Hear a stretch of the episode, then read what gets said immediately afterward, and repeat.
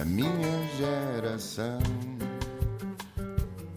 Ironizou o coração, alimentou a confusão, brincou às mil revoluções, amando gestos e protestos e canções pelo seu estilo controverso. Este país também é para novos e é por isso que recebemos em estúdio um jovem poeta, dizedor de poesia, performer e produtor cultural. Nasceu em Lisboa em 98, filho de mãe portuguesa e pai angolano, cedo começou a escrever poesia para a avó, para os pais e para a namorada da altura, profundamente influenciado por Sam the Kid. Tentou enverdar por uma carreira no rap com o nome Falcão Negro, mas rapidamente mudou de ideias. No secundário continuou a escrever e a apostar no mundo da slam poetry e da declamação. Participou em alguns eventos em Lisboa, sem grande sucesso sucesso. Ainda assim, em 2014, decidiu que a poesia dita era a vida que queria ter, depois de se inscrever no concurso da Voz à Letra da Gulbenkian. Participou também no Got Talent da RTP, onde leu o poema Máscaras de Orfeu, de Napoleão Mira, pai de Sam da Kid, e que lhe valeu três sims no Coliseu. Em 2016, tentou o curso de Estudos Gerais na Faculdade de Letras, mas desistiu e decidiu ir trabalhar como armazenista, estafeta da Globo, empregado de mesa ou produtor de eventos no Beleza. Em 2019, volta à faculdade para o curso de Ciências da Linguagem, que o entusiasma. Em 2021 lança o primeiro livro de forma independente e já vendeu mais de 3 mil livros, o que o faz desconfiar de que é o autor do livro de poesia mais vendido dos últimos tempos em Portugal.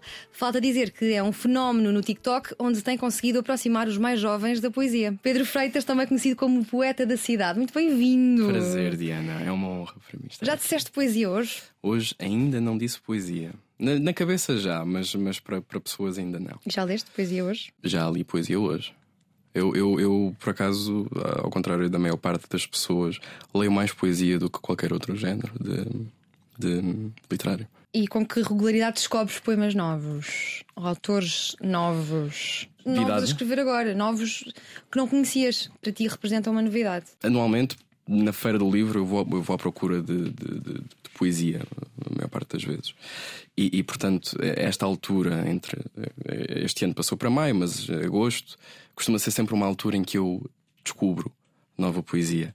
Mas as redes sociais têm sido uma, uma excelente, digamos, ferramenta para, para, para, para encontrar novos poetas e, e, e, uma das páginas que tu também has de conhecer, que é a página do Poema Ensina a Cair, eh, tem sido. Da Raquel Marinho. Da Raquel Marinho tem sido uma, uma enorme ajuda em, em aquilo não é necessariamente, digamos, muito denso literariamente, mas os, os certos que ela coloca já me fizeram comprar muitos livros de, de poetas que eu não conhecia. Portanto. E é tudo livros que ela tem em casa, numa biblioteca incrível e, Fascinante. e invejável. Fascinante. Achas que a poesia uh, está em todo lado se não perdermos o espanto? Perguntas são duras.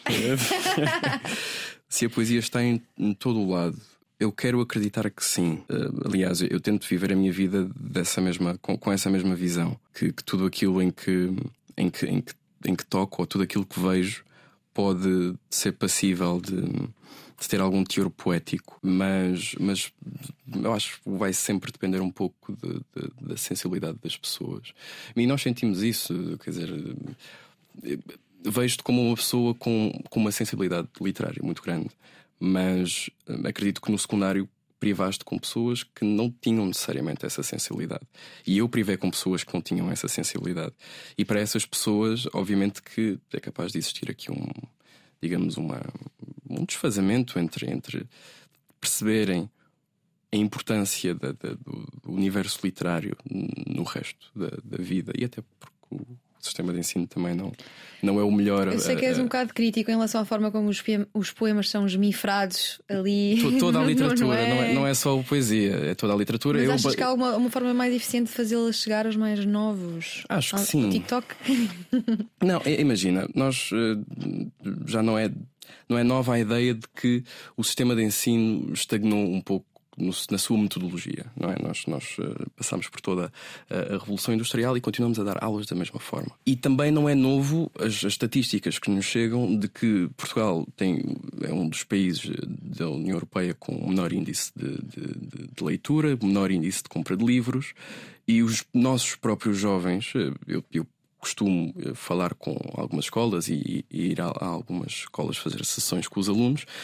E a verdade é que aquilo, aquilo que dizem é exatamente nós estamos um bocadinho fartos. E a mim parece-me que existe uma forma melhor de fazer isto. O problema está na, na metodologia que, que, que, se encontrou, que, que o Ministério da Educação encontrou e, e, e que tenta aqui o, o, Fernando Pinto Amaral, o poeta português, uhum. Que foi meu professor, com quem já trabalhei e que agora é meu amigo, numa tertúlia, uma vez que, que produzimos sobre Cesário Verde, ele afirmou que, que uma das, digamos, piores coisas que podem fazer um poeta é institucionalizá-lo. E é isso que, tem, que se tem feito à poesia e à literatura.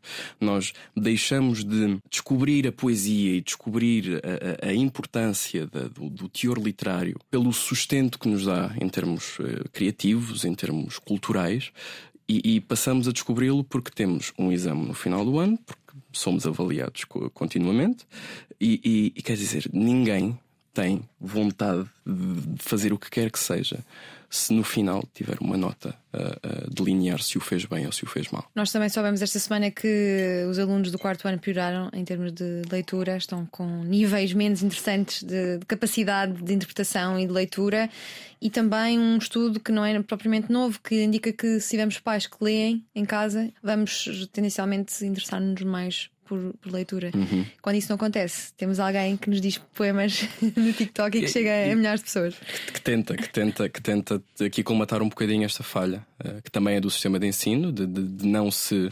Um, ehm, digamos, de não se, não se inovar nesta nova vertente, que é a vertente digital.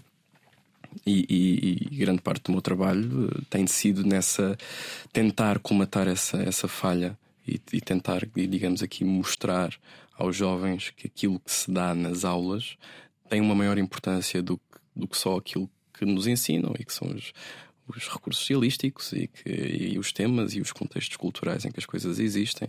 Há um teor subjacente a tudo isso e, e que faz parte nosso, da nossa, digamos, eh, toca na existência humana e, e, e, na forma como nos conectamos com os outros e com o nosso circundante.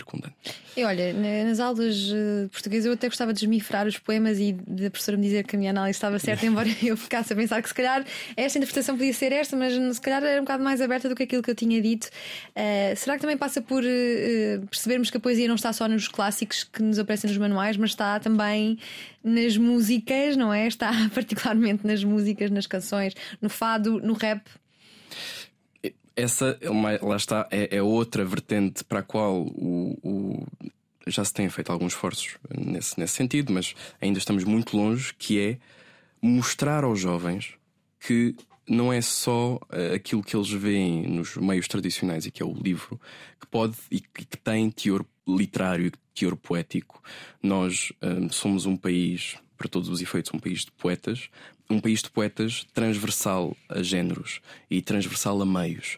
E enquanto que a poesia existe no meio literário, existe enquanto meio físico, que é o livro, se tivermos disponibilidade para, para tal, encontramos poesia em tudo o resto. E o rap é aqui, talvez, eh, eu sou, não, não, sou, não sou imparcial no, no na, nesta minha análise, mas eu acredito que o rap é talvez o meio em que a poesia pode chegar mais facilmente à nossa camada jovem.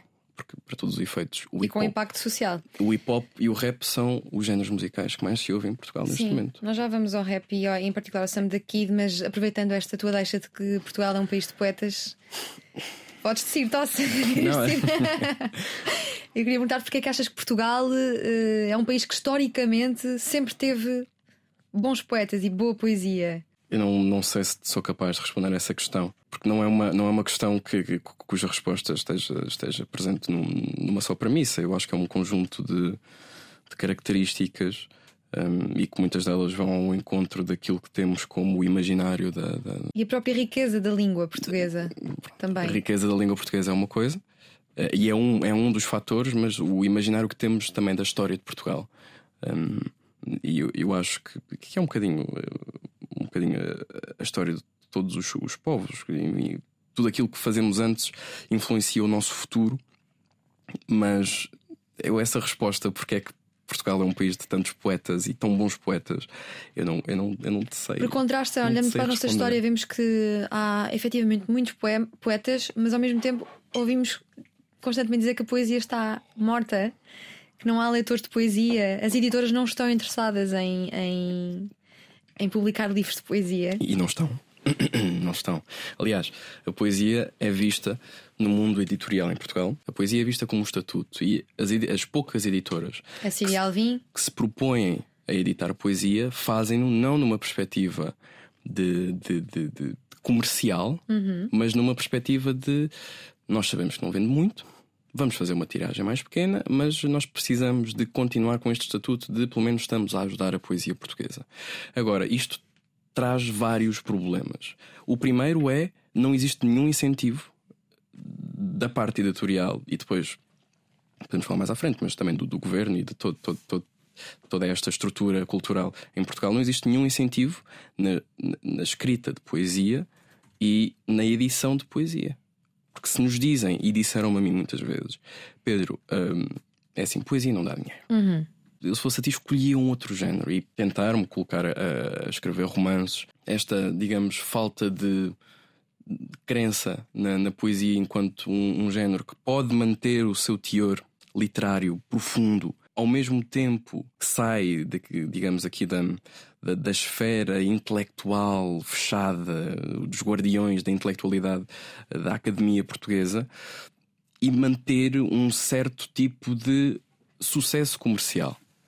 E enquanto não houver esta transição, vai-se continuar a editar pouca poesia, vai-se continuar a vender pouca poesia e a poesia vai manter este caráter de misticidade que tem e que, ao contrário do que aquilo que acham de, de- que, é, que é manter a poesia no- num círculo eh, e manter a poesia num, num lugar elevado, vai, afasta os, os leitores e principalmente os leitores mais jovens. E foi por isso então que decidiste avançar com esta publicação independente que tenho aqui nas mãos.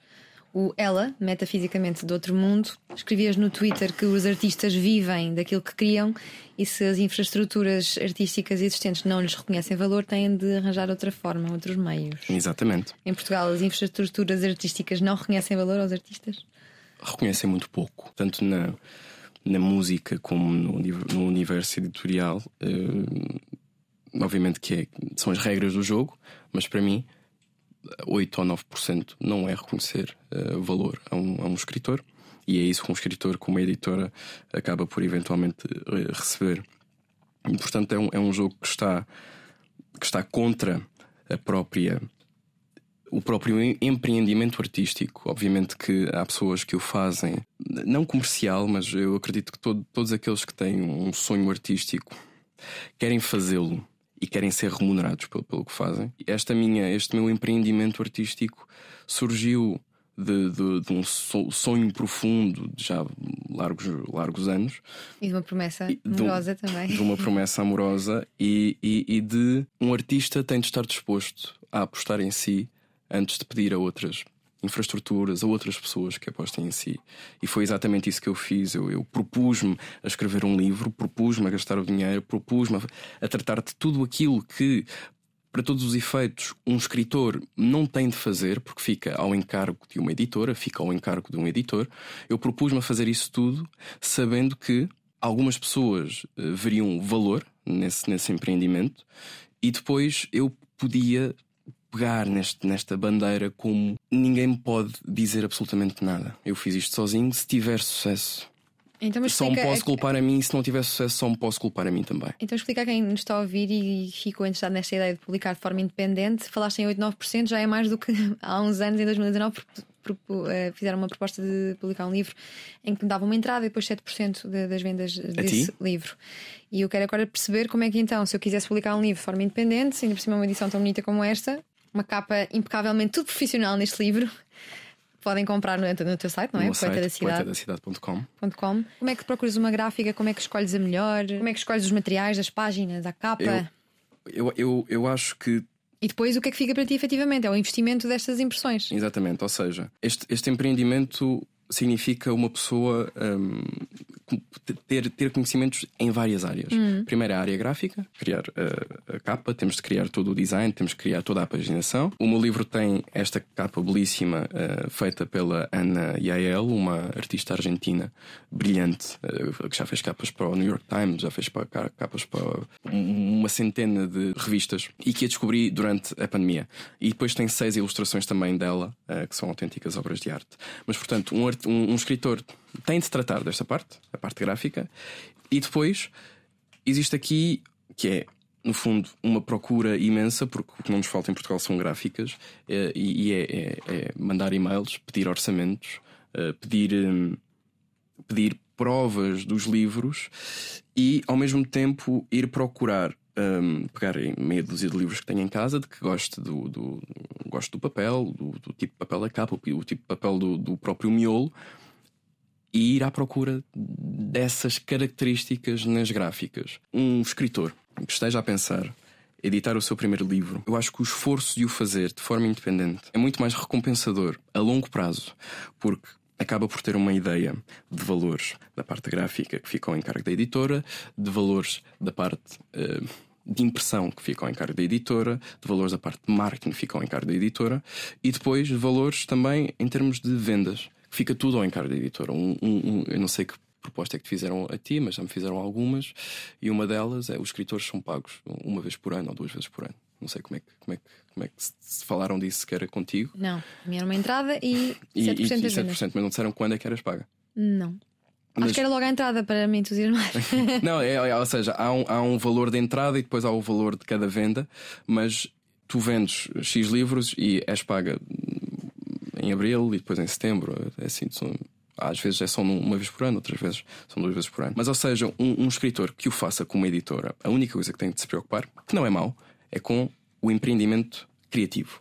Tem de escrever o livro, que depois é, um, é, é, digamos aqui, um, uh, detalhado pelo editor e que depois a própria editora fica, tem o encargo de colocar o livro nas editoras, a distribuição, tudo, tudo e mais alguma coisa. Um escritor independente tem de fazer e tem de aprender a fazê-lo tudo, a fazer tudo sozinho.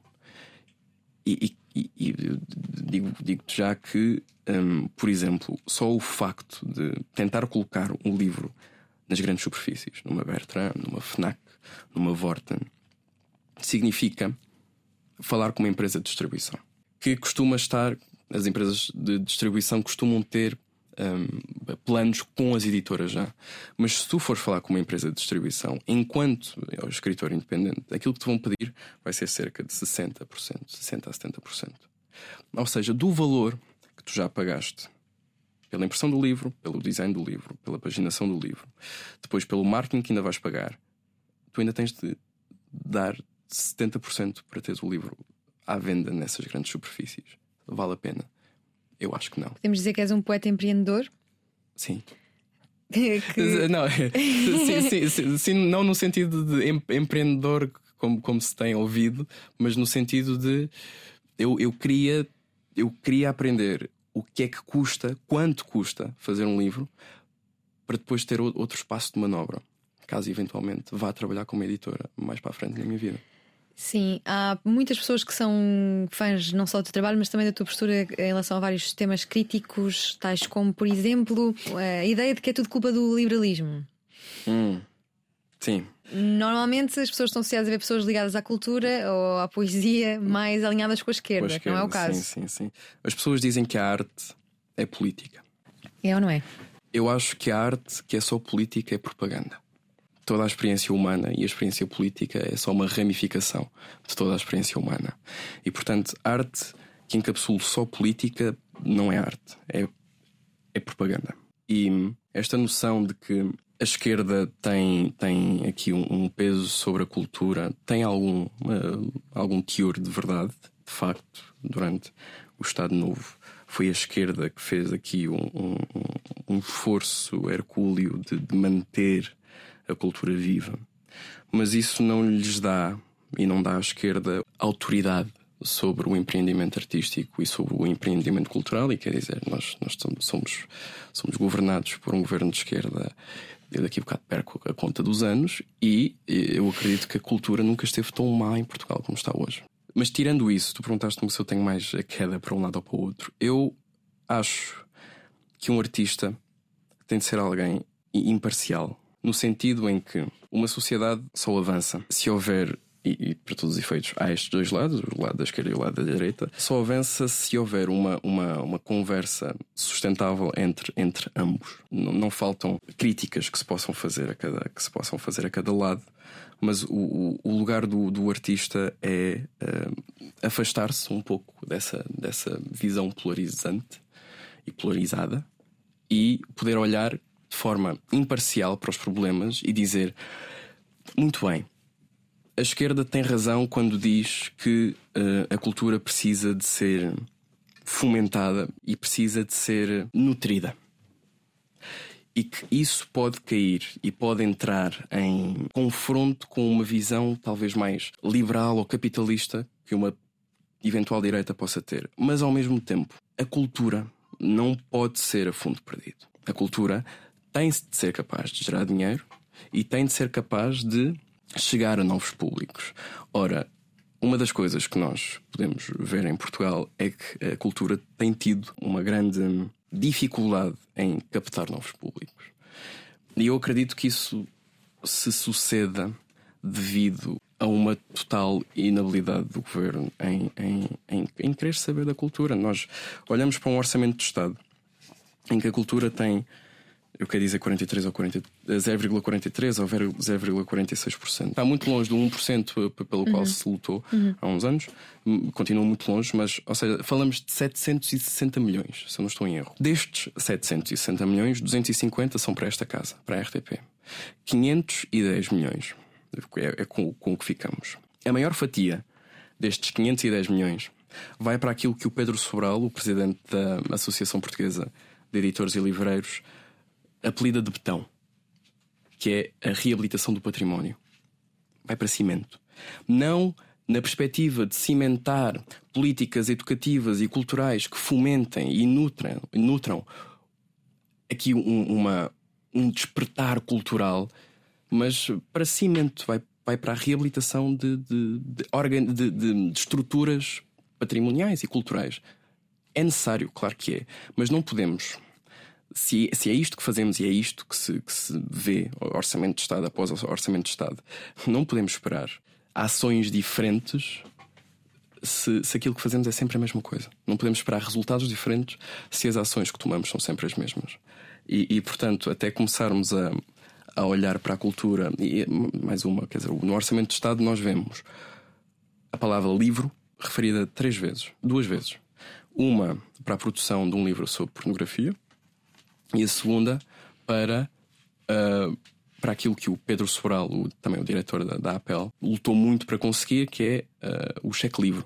E que são 100 euros que vão ser atribuídos a, a jovens que façam 18 anos, que já está no Orçamento de Estado, mas que, que estamos à espera neste momento que se, que se articule como e quando é que se, é que se vai fazer. Mas, mas quer dizer, um, um governo em que no Orçamento de Estado a única coisa que interessa e a única coisa que existe para a promoção da leitura e a promoção da cultura uh, aparece uma ou duas vezes. É um orçamento que não é um, é um orçamento de Estado e um governo que não que está para brincadeiras com a vida das pessoas e com a vida cultural do povo. Agora, a cultura não pode ser um, um como é que se diz asset em português? É um ativo. É um ativo. A cultura não pode ser um ativo comercial. Não pode. Mas não pode também estar desprovida dessa visão comercial. Uma cultura, para ser sustentável, tem de gerar dinheiro para os artistas e gerar interesse nas pessoas para que a queiram ir ver. E, e Portugal não me parece que tenha qualquer interesse nisso. Tu também tens sido crítico dos. Uh, tens dito que é preciso travar os energúmenos e olhar para a forma como estão a dizimar a história à frente dos nossos olhos, a história de Portugal referindo-te, por exemplo, a, ao facto de uma investigadora ter identificado passagens racistas uh, num livro como Os Maias. E um, isto tem acontecido também na arte, na, na pintura. O que é que isto diz sobre os tempos que estamos a viver? Os nossos esforços eh, estão a ser mal empregos. Se aquilo por que lutamos é para deixar de dizer a palavra denegrir, porque vai afetar os pretos, e deixar de de, de, de, ler o Essa de Queiroz, porque de repente ele tinha visões que podem ser, obviamente, questionáveis. Então, por favor, apaguemos Portugal, porque não é, hum, digamos, estrangeiro que Portugal tem e teve o passado que teve. Toda a gente sabe isso. Toda a gente sabe o mal que Portugal fez. Agora, se vamos escolher purgar Portugal, toda uma cultura, toda uma língua, tendo em conta aquilo que pessoas eh, que já nem sequer vivas estão e cujo, cujo pensamento se encontra, digamos, representado numa grande minoria de pessoas, então acaba-se com Portugal e começa um novo país. Eu tenho opiniões muito, muito concretas sobre, sobre esse assunto, a luta antirracista. De, as, eu quero sabê-las. Segue uh, introduzir não, o tema. Eu, eu, e, e, sobre a cultura também. Eu, há um ano, um, no, meu, no meu podcast chamado Dizer, depois de quase um ano com o meu livro cá fora, tendo em conta o trabalho que tenho vindo a desenvolver, pelo menos desde 2017, eu, eu sei o bom trabalho que tenho feito eh, na divulgação da poesia e, e aqui na, na tentativa de, de, uma ponte entre os mais jovens e aquilo que, que eles próprios consideram chato. E depois, quando publiquei o meu livro, e depois de um bom sucesso com o meu livro, ainda me questiono o porquê de, dos órgãos de comunicação social não quererem pegar em nada do que eu faço a, a coisa mais eh, formal que, que tenho é isto que estou, que estou a fazer aqui contigo e, e que ansiava já há, há, há muitos anos. Um, mas existe, existe uma, uma barreira que eu não consigo entender o porquê. Existe uma barreira entre a importância que os órgãos sociais uh, dizem dar à cultura e à literatura e aquilo que, que não fazem com alguém que tem feito um trabalho para todos os efeitos, muito bom na área. Eu teci várias várias premissas e várias possibilidades, e uma delas, uh, que eu queria que fosse, fosse mentira, era a, a premissa de que, uh, como não sou uma pessoa que procura os temas fraturantes ou que, ou ou que hum, faz poemas sobre sobre o racismo, sobre, sobre a, negritude em Portugal. Que não, já todo este livro é sobre o amor, amor, amor, um amor é, louco é, adolescente. Isso é tudo um amor adolescente. E eu já fiz, já, eu fui, fui um antirracista profundo. A premissa era: eu acho que isto acontece por eu não ser esta pessoa agora. Ok, Pedro, então o que é que vais fazer com isso? Vou fazer uma experiência social. E o que eu fiz foi escrevi um ensaio chamado Não Sou Preto o Suficiente que, que podem encontrar no meu, no meu podcast. A ideia desse ensaio era: eu vou fazê-lo, vou gravá-lo e vou colocar um excerto do ensaio, até foi na altura da, da apropriação cultural e toda aquela, aquela, uh, aquelas. Uh, aquelas notícias sobre a, a, a, Irma e sobre a Rita Pereira, sobre as tranças da Rita Pereira. Eu vou colocar um excerto no Twitter e, e, e depois falei com, com uma, uma mão cheia de amigos a dizer assim: quanto é que querem apostar que eu vou fazer isto e eu vou ter uma mão cheia de jornalistas à perna. Só por causa disto. E só por causa do tema. E, e pronto, e passado um ou dois dias, aquilo que aconteceu foi: tinha jornalistas no Twitter a mandar-me ah, uma reportagem, ah, queremos uma notícia, não sei o quê. E eu, vocês são uma cambada de hipócritas. Vocês não querem. Aquilo que vocês querem é notícias para dar cliques. Aquilo que vocês querem é temas polarizantes. Vocês querem afastar as pessoas umas das outras. E eu, eu, com, eu com isso não, não, não, não Tu criticavas não aqueles que pedem uma representação da sua voz na sociedade e uma sociedade mais plural e inclusiva, mas depois dizem que as pessoas brancas não podem consumir ou celebrar elementos culturais negros. Era isto? Também. Eu acho que é um, um bocadinho contraproducente nós lutarmos por um multiculturalismo uh, e pela multiculturalidade e depois dizermos ah, mas é multiculturalidade só para alguns. E não é só isso. Toda eu não, não, não gostava de, de estar a falar sobre isto porque não lá está uh, é, é uma opinião que tenho, mas, mas que não não é de todo algo em que eu perca a- a minha cabeça, ou o meu tempo, ou sequer que acho que tenha a importância que tem neste momento. Mas a, a- a- conversa da representatividade, para mim, é algo que me faz muita confusão. Porque das duas, uma. Eu, eu, eu, não uso a palavra negro. Não gosto da palavra negro. Eu uso a palavra preto. Ó, os pretos são. Pensam de forma diferente por causa da cor da pele e por isso precisam de estar nestes lugares. Ou então, os pretos não pensam de forma diferente por causa da cor da pele. Deixa-me reestruturar. Estrutura. O, o argumento é ou que, que é, o- que, que é o que eu acho que, que é o, argumento mais racista. Pede-se representatividade de pessoas eh, pretas em lugares de desfia. Mas quer dizer, pedir-se a representatividade de alguém só por causa da cor da pele é dizer esta pessoa pensa de forma diferente porque é preta. E eu não sei que, vos diga, mas não existe argumento mais racista que esse.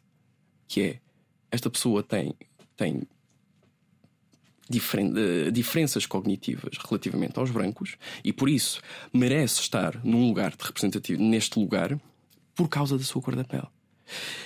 O Abraham Lincoln, não me lembro em que ano porque sou péssimo com datas, não me lembro contra quem porque sou péssimo com nomes. Nos discursos de eh, Guttenberry ou G- G- Guttenberry, eu, eu- eu devia ter isto na ponta da língua, mas não tenho, não me lembro. Mas podem encontrar na- na- na internet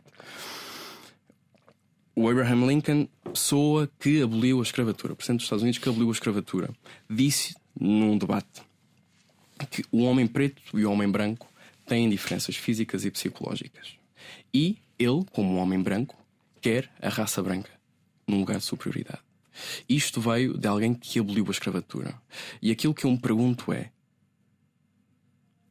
vamos continuar com é, aquilo, aquilo porque estamos a lutar é a perpetuação deste pensamento. Que as pessoas merecem estar onde estão, não pelas. Pronto, e aqui entra a questão da meritocracia, que- que eu não acredito que encapsule tudo, mas enca- devia eh, guiar grande parte do, do- do nosso envolvimento na, na sociedade. As pessoas devem estar onde estão, não porque merecem, mas, mas sim por causa da cor da pele e elas pensam diferentes por causa da cor da pele. Para mim não existe argumento mais racista. E o argumento também de que nós temos de encarar todas as pessoas, não como eh, pessoas individuais na sua soberania, mas primeiro como pela cor. Isso é pedirem-me para eu olhar para o meu pai como um preto, antes de olhar para ele como um dos eh, trabalhadores mais esforçados que eu conheço. Uma das pessoas mais empáticas e que coloca o, eh, o, o seu dever à frente do que quer que seja É polícia, que ele é? deseja. É a polícia. Um, o dever que tem para com a sociedade à frente de toda a gente. O meu pai é aquela pessoa para quem toda a gente liga. E dizerem-me isso, dizerem que uma pessoa temos de olhar para os nossos jovens, temos de olhar para, para esta comunidade como pretos antes de olharmos para eles como o que quer que seja. É dizerem-me que tenho de olhar para a minha família como um bando de pretos. Eu não, eu sou, eu não coaduno com isso. Não compactuo com essa visão. Isso para mim é ser-se racista.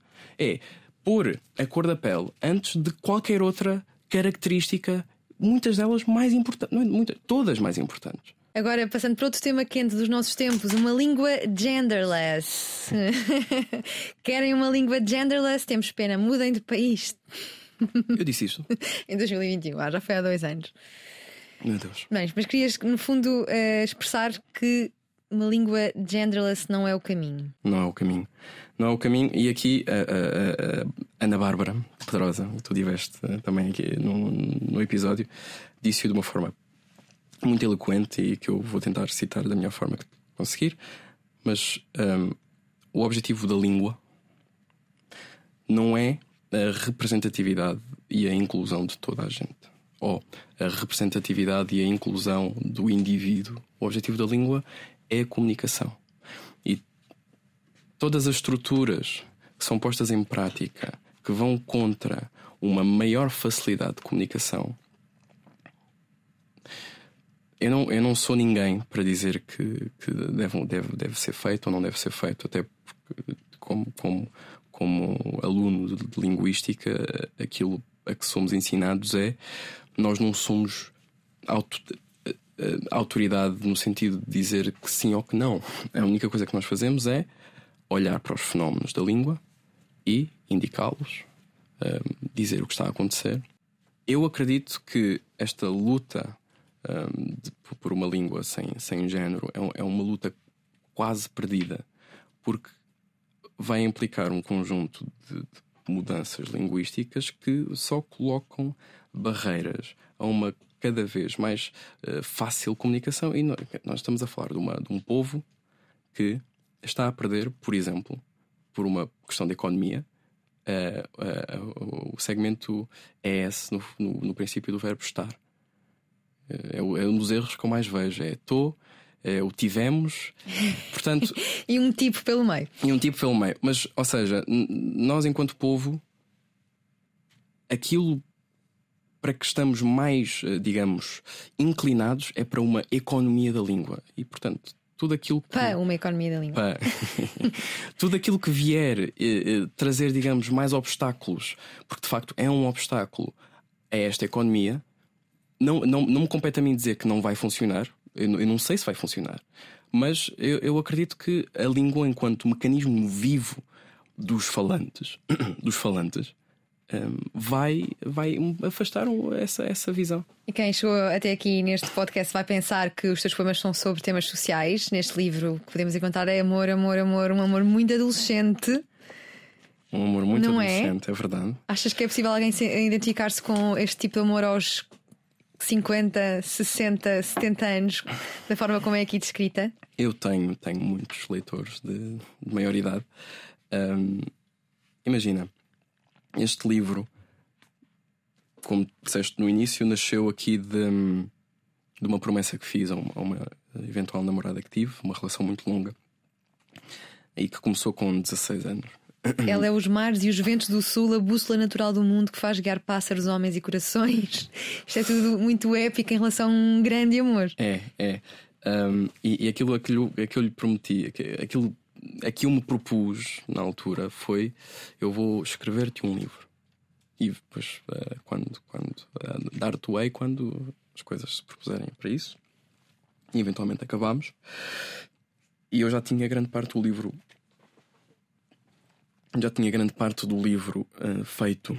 Um, e, e, ele tornou-se eventualmente depois algo, algo que vai um pouco para além desse, desse amor adolescente. Porque, primeiro, é um livro que acompanha todo este meu processo. É um, é um livro que me acompanha dos 16 aos 22. Portanto, é, é um livro que encapsula um, uma, uma, digamos, um crescimento que é, que é a, idade mais quase mais importante de, de, daquilo que é constituir uma personalidade e que tipo de pessoa é que vamos ser. E em, em que acreditamos verdadeiramente vamos ficar com aquela pessoa para exatamente, sempre. Exatamente, exatamente. Uh, temos, temos, um, um, temos uma ideia, um conceito de tempo e de eternidade muito, muito é, uh, místico. É, é assim uma coisa que. Se eu tivesse 24 horas para viver toda a minha vida como uma libélula, viveria à tua procura, nem que te encontrasse no último minuto apenas e me apaixonasse no leito da minha morte. eu perguntava-me que amor é este? Um, mas e até me perguntei, será que é um amor são? Mas depois lembro-me que toda não. a gente já teve um amor destes na adolescência. É, é, exato, é isso. É, é, de facto, depois de acabar o livro, percebi que muita, muito daquilo que tinha escrito não era necessariamente são. Havia aqui um. Havia aqui um, um, um quê de, de não é saudável, de obsessão. E pôr a pessoa num pedestal Exatamente. também. Exatamente. Mas o livro depois tornou-se algo um, um bocadinho superior a isso. Eu encarei o livro depois na parte da, da edição e quando estava mesmo a terminá-lo, uh, eu escrevi muitos poemas depois da relação terminar e encarei-o como um exercício escrito, que é assim que eu tento encarar aquilo que faço uh, neste, neste, neste caso na escrita. Um exercício escrito em que tento articular da melhor forma possível, no máximo das minhas habilidades, um conceito que para mim ainda está um bocadinho esfumado, que não, que não é, que não é uh, conciso o suficiente para que eu consiga entender. E, e esta, este, este meu livro é uma tentativa de articular o que é o amor. No fundo, é isso. E, e eu acho que tu disseste, ah, não, quem ouvir pensa que é, um, que é, que é escrita de tudo sobre questões uh, questões políticas. estou lá para, para, questões políticas, porque isto é um programa, um programa de opinião, então. Sim, sim, é não, claro, claro. Mas, mas, ou seja, eu, eu sinto que a minha escrita, como eu te disse, eu, eu acho que os artistas têm de ser um bocadinho superiores à, à polarização hum, política. E aquilo que eu, que, eu, que eu quero fazer com a minha escrita é exatamente encarar um conceito que não, que não, que não domino e, e tentar articulá-lo. Uhum. Acho, acho que esse vai ser o meu, um, como diz a Sofia de Melbrenner, o meu ofício de poeta. E tu consegues perceber quem são as 3 mil pessoas, as mais de 3 mil pessoas que compraram este livro? São mais jovens, mais mulheres? São mais mulheres. De, vamos por partes. São mais jovens, eh, dentro uhum. de tudo. Dentro dos jovens são mais mulheres. Um, mas, mas tenho muitos homens a comprarem o meu livro e tenho muitas pessoas mais, mais uh, velhas a fazerem-no também. Um, felizmente já, já, já há pessoas no Brasil com o meu livro, já há pessoas uh, espalhadas pela Europa também. Já, o meu livro já está. Uh, já chegou à África. Eu acho que ainda só não tocou na Austrália. Ou se, calhar, ou se calhar já, não tenho a certeza. Agora já, já tocaste já uh, no Brasil, já tocaste em África, mas és o poeta da cidade, porque és apaixonado por esta nossa cidade, a cidade de Lisboa, e ouvi dizer que um dos teus sonhos é até viver de frente para o Tejo. Ainda é? Não. já mudaste de sonho. Esse, já mudei de sonho. Esse mas sonho... porquê? Porque, talvez porque Lisboa se tenha tornado um pouco infernal. Imagina. Graças aos problemas de habitação, mobilidade, poluição, ainda há poesia nesta cidade. Como é que se é um poeta desta cidade? O, o nome tem, tem duas histórias uh, interessantes uh, que eu posso contar-te.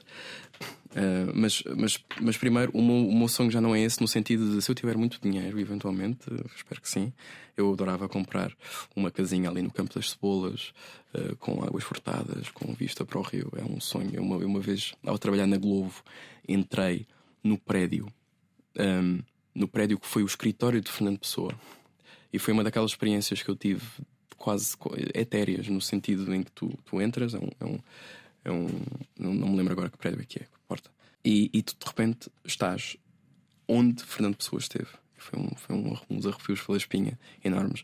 Mas eu depois fui entregar comida ao último andar e a, o, o, homem que me abriu a porta um, abri uma porta e, e, era uma sala enorme e com, com, uma janela. Eu fiquei apaixonado. E desde esse, desde esse dia que, que é esse. Esse é um dos meus sonhos, mas agora eu quero viver numa vivenda perto do, do campo. Lisboa é de facto uma cidade encantadora eh, em muitos aspectos, mas na verdade enfrenta muitos desafios. Como é que este poeta da cidade olha para esta cidade que é a sua, que, que te dá nome e onde nasceste também? O poeta da cidade nasceu, nasceu de, de digamos de uma. Eu comecei este projeto, este pseudónimo do, do poeta da cidade, em 2017.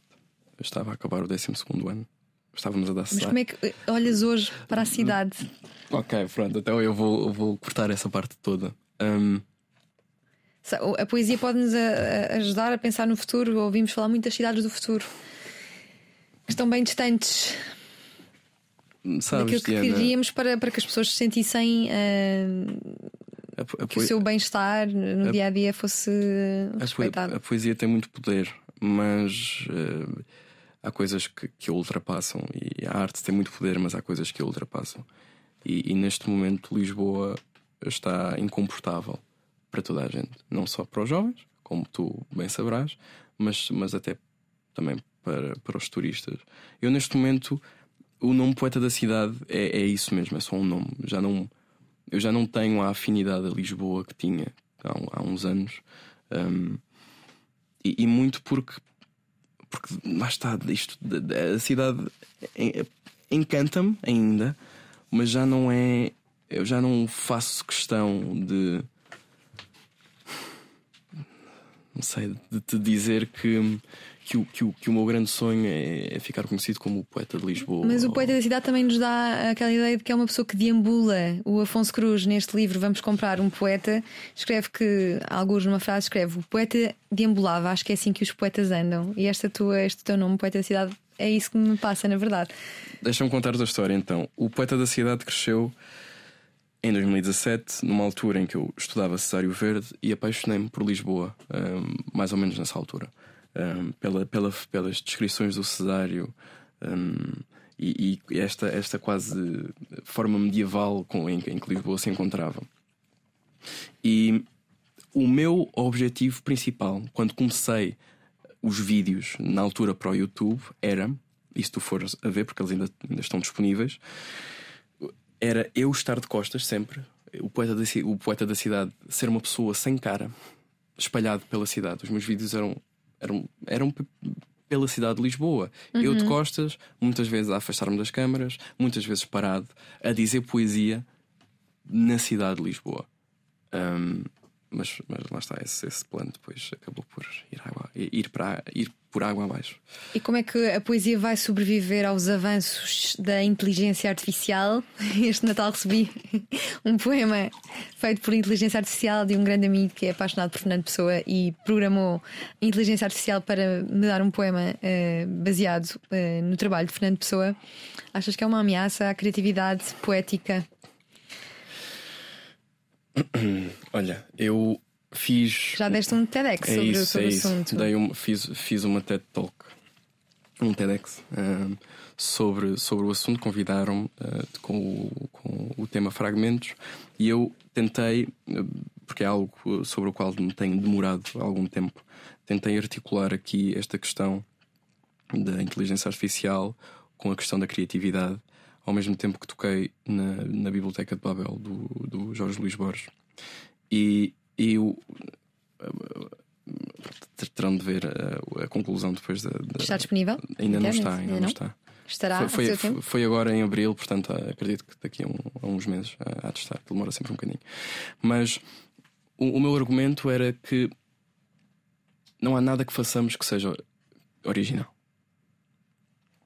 Em termos digamos, matemáticos. Já te aconteceu tropeçares numa frase que tenha escrito antes ou escreveres uma frase e depois, sei lá, vais ao Google e reparas: olha, esta frase já existe. Eu, é, eu já escrevi algumas frases que achei muito originais e fui ao Google confirmar e não encontrei registros. uma frase igual. Não, se, imagina, não posso dizer que não tenha acontecido, não, não me lembro. Mas esta questão da, da originalidade prende-se prende com a história do, do com o conto do Jorge Luís Borges da Biblioteca de Babel, em que tudo aquilo que poderá vir a ser escrito já o está, já o é e já o foi. Uh, uma biblioteca que contém todas as iterações das 22 letras do alfabeto, o ponto, o ponto, o espaço e o ponto, o espaço e a vírgula. E portanto, não sei se conheces a história, o conto. Conta também aos nossos ouvintes. Pronto, a Biblioteca de Babel, no fundo, conta a história, a narrativa de um bibliotecário que vive numa biblioteca que é todo o universo. E neste, neste, neste, nesta biblioteca podemos encontrar. A biblioteca está composta por hexágonos. Cada hexágono um, tem duas entradas em paredes opostas e saídas, uma entrada e uma saída, e nas restantes quatro paredes tem estantes. Cada estante tem cinco prateleiras, cada prateleira tem 40 volumes, cada volume tem 400 páginas e cada página tem cerca de 80 linhas, cada linha tem 40 caracteres, uma coisa assim. O narrador conta-nos a história de como, dado uh, investigações passadas ao seu tempo, por pessoas uh, antes do seu tempo, uh, concluiu-se que a, esta biblioteca contém todas as iterações do alfabeto. Das 22 letras do alfabeto, o ponto, o espaço e a vírgula. Isto faz com que haja que a maior parte dos livros que encontramos nas, nas estantes seja puro uh, ruído,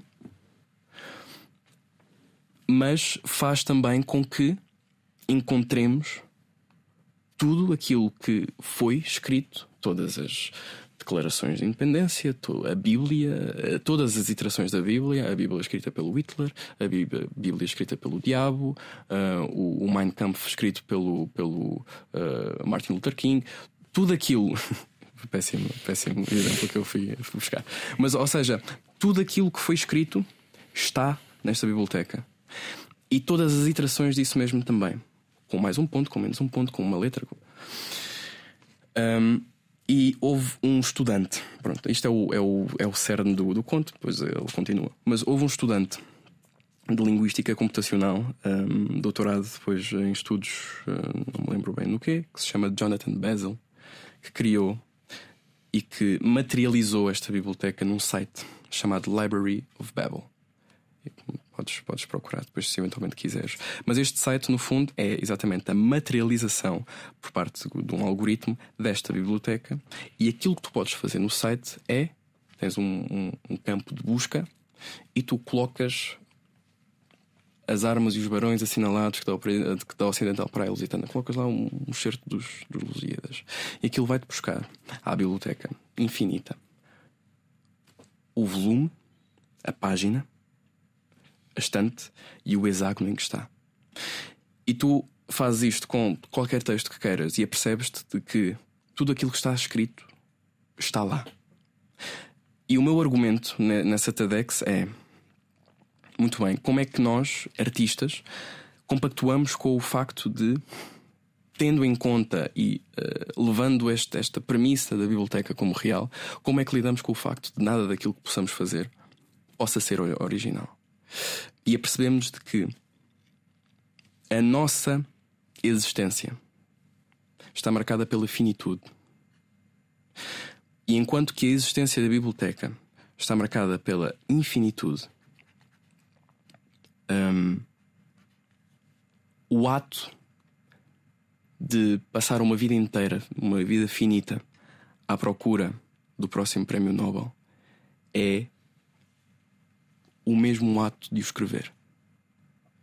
E, portanto, uh, neste sentido, a inteligência artificial um, e esta questão da criatividade nós, enquanto seres finitos, eh, vamos sempre encontrar formas de,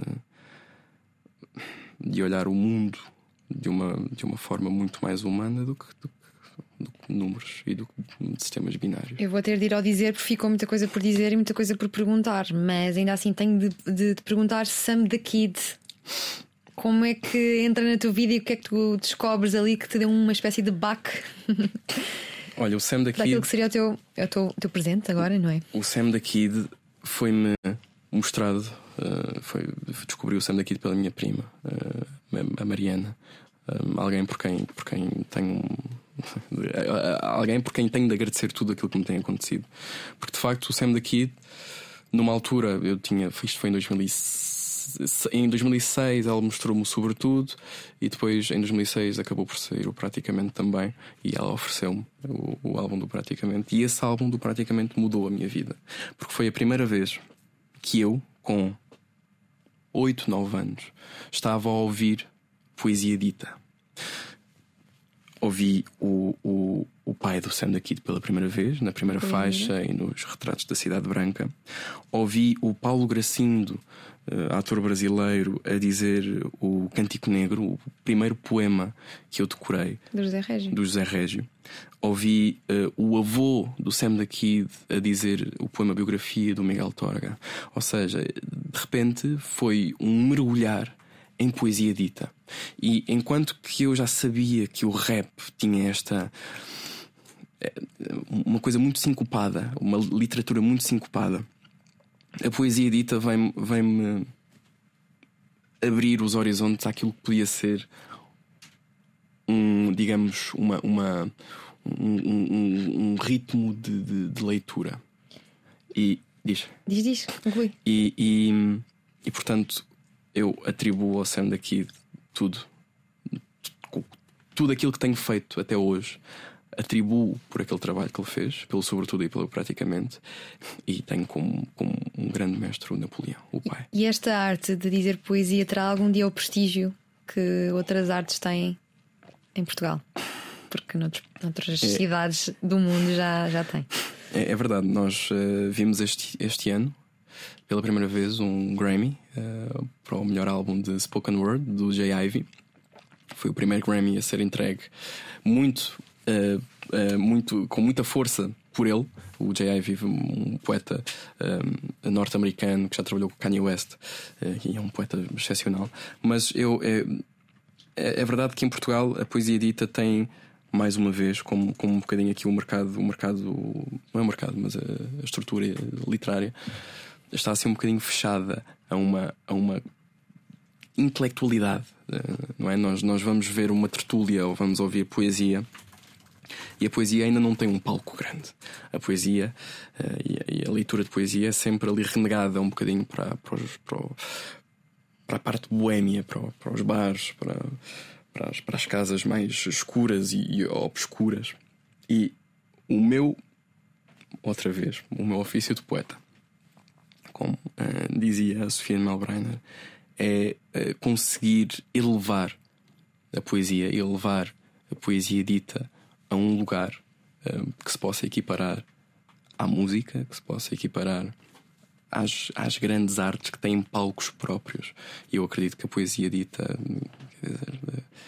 a poesia, um espetáculo de poesia, um dos meus grandes sonhos é aqui continuar o caminho do, do enorme João Vilaré, por exemplo, um, um, dos meus mestres também.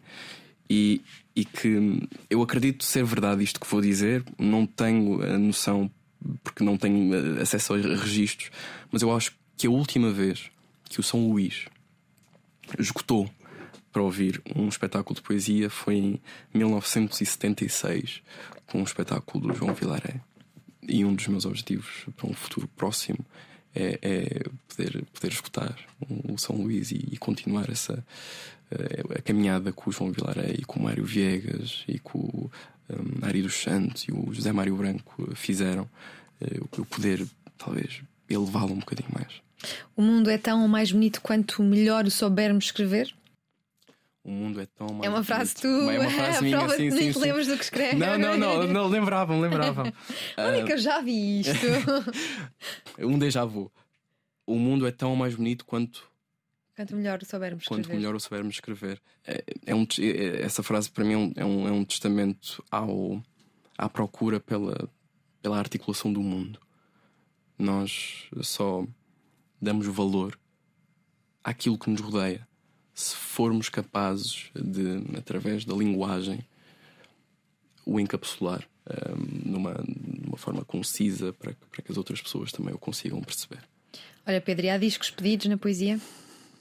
Posso pedir-te um poema? Sabes algum de cor? Sei, eu- eu- a minha, eu, fecharmos em beleza. Eu, eu, eu não sei nomes nem datas porque sei poemas. a tua memória Ramos está toda Esquece, ocupada. Esquece, esquece. Pronto, assim eu vou ficar mais consolada pelo facto de ter saltado tantas perguntas. Um poema para fecharmos. Que, tens, tens alguma. ah, algum, algum. Queres algum poema? Quero o Tens- que tu quiseres dar-nos. Ok, então eu vou, vou ler um, um dos meus poemas favoritos do meu livro, que fecha o livro e que, que, que se chama No Final, e, e, e que foi um daqueles poemas que mudou um, de faceta à medida que o tempo passou e que neste momento é, é um, é, um, é um poema que, que para mim encapsula esta efemeridade do tempo. Portanto, no final. Esta dimensão que julguei abalável é talvez, no final, tão intransponível quanto a gravidade.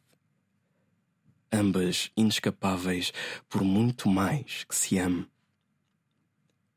Sou um homem do espaço, com a plena consciência da gravidade do tempo e do tempo na gravidade de ti. Tempo que não volta, por muito mais que se ame. Obrigada. Obrigado, Diana.